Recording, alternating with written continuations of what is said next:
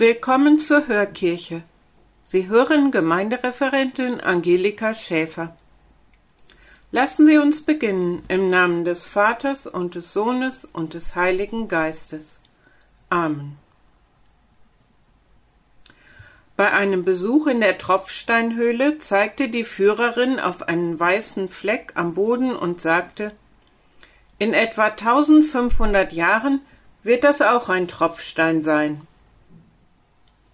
Gut, reagierte ein Besucher aus dem Hintergrund, dann warten wir noch ein Weilchen. Und er freute sich über seinen Lacherfolg, denn allen war klar, solche Zeiträume sind unvorstellbar gemessen an unserer Lebensspanne. Heilige Glaubenszeugen aus der frühen Zeit des Christentums können sie uns heute Wegbegleiter sein? Nicht nur große Zeiträume sind zu überbrücken. Auch völlig andere Lebensumstände, Sprachprobleme und vieles mehr. Ich möchte Ihnen heute den heiligen Benedikt vorstellen, denn am Sonntag, am 11. Juli feiern wir sein Fest. Rund 1500 Jahre trennen uns von seiner Zeit. Und doch, ich glaube, es geht. Wir können uns sozusagen von ihm an die Hand nehmen lassen. Er wird uns Wesentliches für unser Lebens- und Glaubensweg zeigen.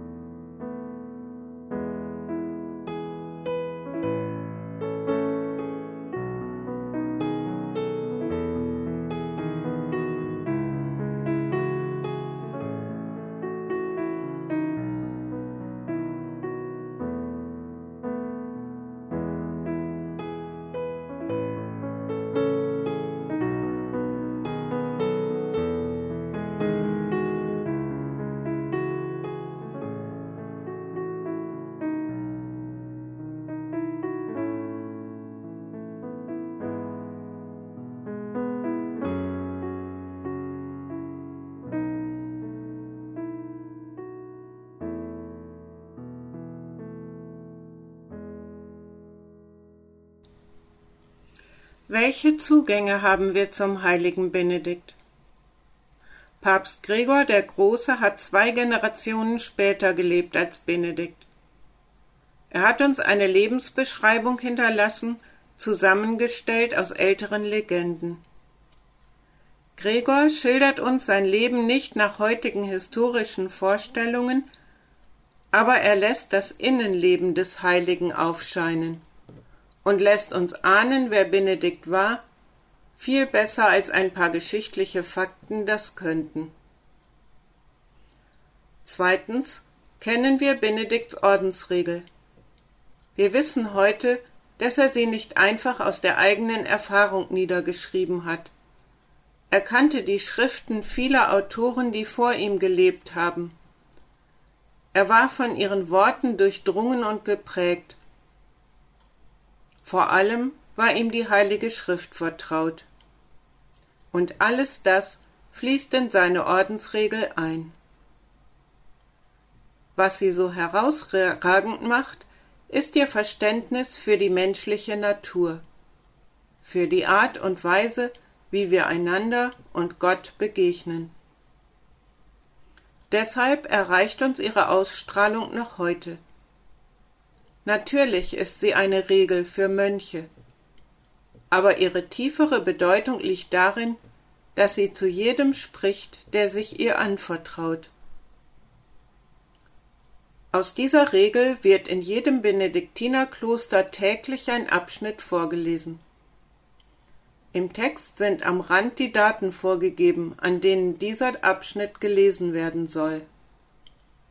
Damit sind wir beim dritten Zugang zum heiligen Benedikt, nämlich bei den Menschen, die heute versuchen, den Geist der Benediktregel in ihr Leben zu übersetzen.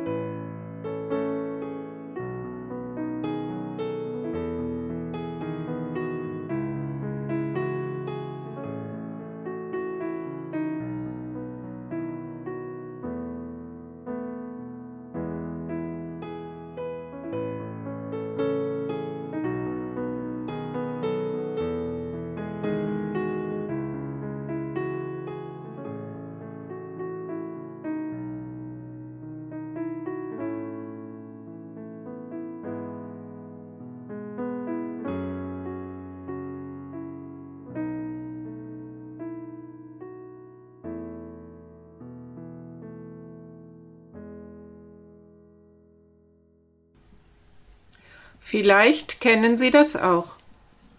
Schon oft habe ich an Veranstaltungen im Kloster Nützschau in der Nähe von Bad Oldesloe teilgenommen. Entweder mit Gemeindegruppen oder auch allein. Neben unserem Programm konnten wir uns tragen lassen vom Lebensrhythmus der Mönche, von ihrem Gebet und ihrer Gastfreundschaft. Was erleben wir dort? Welchen Geist treffen wir an? Ora et labora, bete und arbeite, heißt wohl der bekannteste benediktinische Grundsatz. Wenn ich nach Nützschau fahre, erlebe ich diesen Rhythmus von Gebet und Arbeit und erkenne darin ein Leben, das sich im Gleichgewicht befindet. Auch mein Leben bekommt dort schon nach kurzer Zeit wieder die Ausgeglichenheit, die im Alltag so schwer zu bewahren ist. Ich erlebe, viel Mühe und Sorgfalt steckt in der Arbeit mit den Gästen, bei der Arbeit im Wald oder bei der Ikonenmalerei, worin auch immer die Arbeit der Mönche bestehen mag. Untätigkeit ist der Feind der Seele, sagt die Benediktregel. Aber die Arbeit ist nicht alles. Im letzten kann ich mir mein Leben nicht verdienen. Das Wichtigste im Leben, das Leben selbst, wird mir geschenkt. Viermal am Tag läutet die Glocke zum Gebet. Dem Gottesdienst soll nichts vorgezogen werden, sagt Benedikt. Jetzt darf die Arbeit unterbrochen werden. Auch Bruder Wolfgang, der gerade noch mit Gummistiefeln und Jeans im Wald gestanden hat, trägt jetzt das festliche Gewand. In der Gebetszeit wird viel gesungen. Was für eine Zeitverschwendung. Mitten am Tag alles stehen und liegen lassen, um zu singen. Können Sie sich das vorstellen? Ja, denn ich bin kein Sklave, dessen Wert nach seiner Leistung bemessen wird. Ich lebe, weil Gott mich liebt. Alle meine Zeit steht in seinen Händen. Ich muss mich nicht hetzen lassen, ich darf zur Ruhe kommen und zur Besinnung, denn alles hat seine Zeit. In der griechischen Sagenwelt gibt es zwei Göttergestalten, die mit der Zeit zu tun haben. Die beiden sind sehr verschieden. So unterschiedlich kann ich die mir geschenkte Zeit betrachten. Der eine Gott heißt Kronos, unser Wort Chronik kommt daher. Von Kronos wird erzählt, dass er seine eigenen Kinder frisst. Kronos, das ist die Zeit, die mich auffrisst, die Zeit, die mir immer wegläuft, immer ist sie zu kurz. Ich bin gehetzt von einem Termin zum andern. Die Zeit läuft, sagen wir, und die Angst kriecht uns dabei den Rücken hoch. Der andere Gott heißt Kairos. Kairos meint Entscheidung. Kairos fordert uns auf, zu jeder Stunde das Richtige zu tun. Dann ist die Zeit wertvoll, aber nicht zu kurz. Ich denke, Benedikt betrachtet die Zeit im Sinne von Kairos. Wenn ich die Aufgabe herausfinde, die jeder Stunde des Tages zugedacht ist, und mich für sie entscheide, dann kann ich abends auf der Bettkante, wenn der Tag wirklich zu Ende ist, die Komplet beten. So heißt das Nachtgebet der Mönche. Dann ist der Tag komplett. Es war eine runde, erfüllte Zeit, auf die ich dankbar zurückblicke.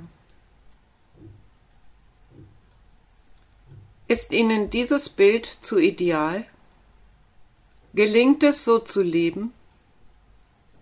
Wohl nicht umsonst ist Geduld ein Schlüsselwort in der Benediktregel. Da heißt es zum Beispiel, die Mönche sollen einander in gegenseitiger Achtung zuvorkommen und ihre körperlichen und charakterlichen Schwächen wie auch die eigenen mit unerschöpflicher Geduld ertragen. Auch mit unseren eigenen Schwächen sollen wir Geduld haben. Niemals an der Barmherzigkeit Gottes verzweifeln ist eine Weisung der Benediktregel. Gott kann Enttäuschung in Hoffnung verwandeln. Aus dieser Hoffnung kommt ein Versprechen, das Benediktinerinnen und Benediktiner am Beginn ihres Ordenslebens geben. Es ist die ständige Bereitschaft zur Wandlung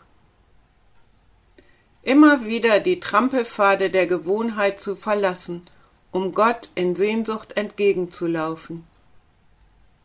Dieser ständige Wandlungsprozess ist nicht nur eine Möglichkeit für Ordensleute, sondern ein Auftrag an alle Christen.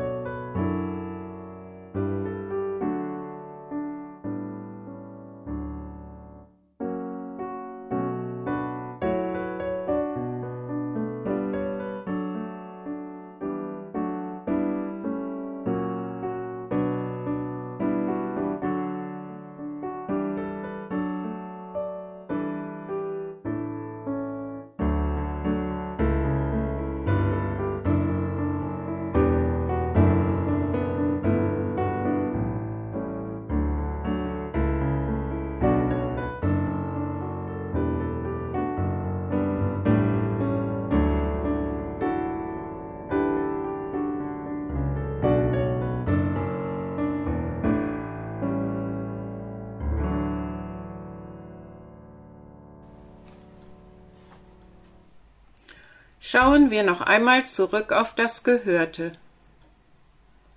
Ora et labora. Dem Gottesdienst soll nichts vorgezogen werden. Einander und uns selbst mit unerschöpflicher Geduld ertragen. An der Barmherzigkeit Gottes nicht verzweifeln.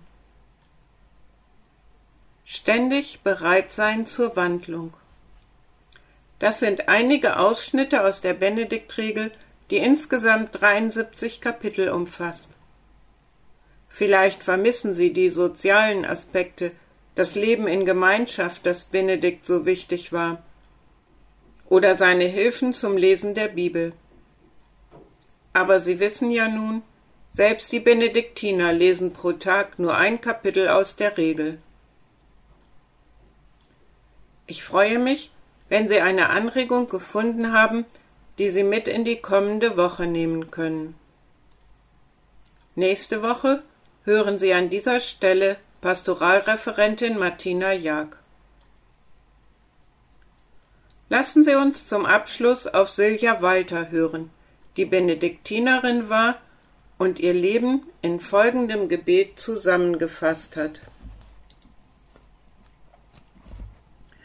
Jemand muss zu Hause sein, Herr, wenn du kommst. Jemand muss dich erwarten, oben auf dem Berg vor der Stadt. Jemand muss nach dir Ausschau halten, Tag und Nacht. Wer weiß denn, wann du kommst? Jemand muss wachen, unten an der Brücke, um deine Ankunft zu melden, Herr. Du kommst ja doch in der Nacht wie ein Dieb. Wachen ist unser Dienst, wachen, auch für die Welt. Sie ist so leichtsinnig, läuft draußen herum, und nachts ist sie auch nicht zu Haus. Denkt sie daran, dass du kommst?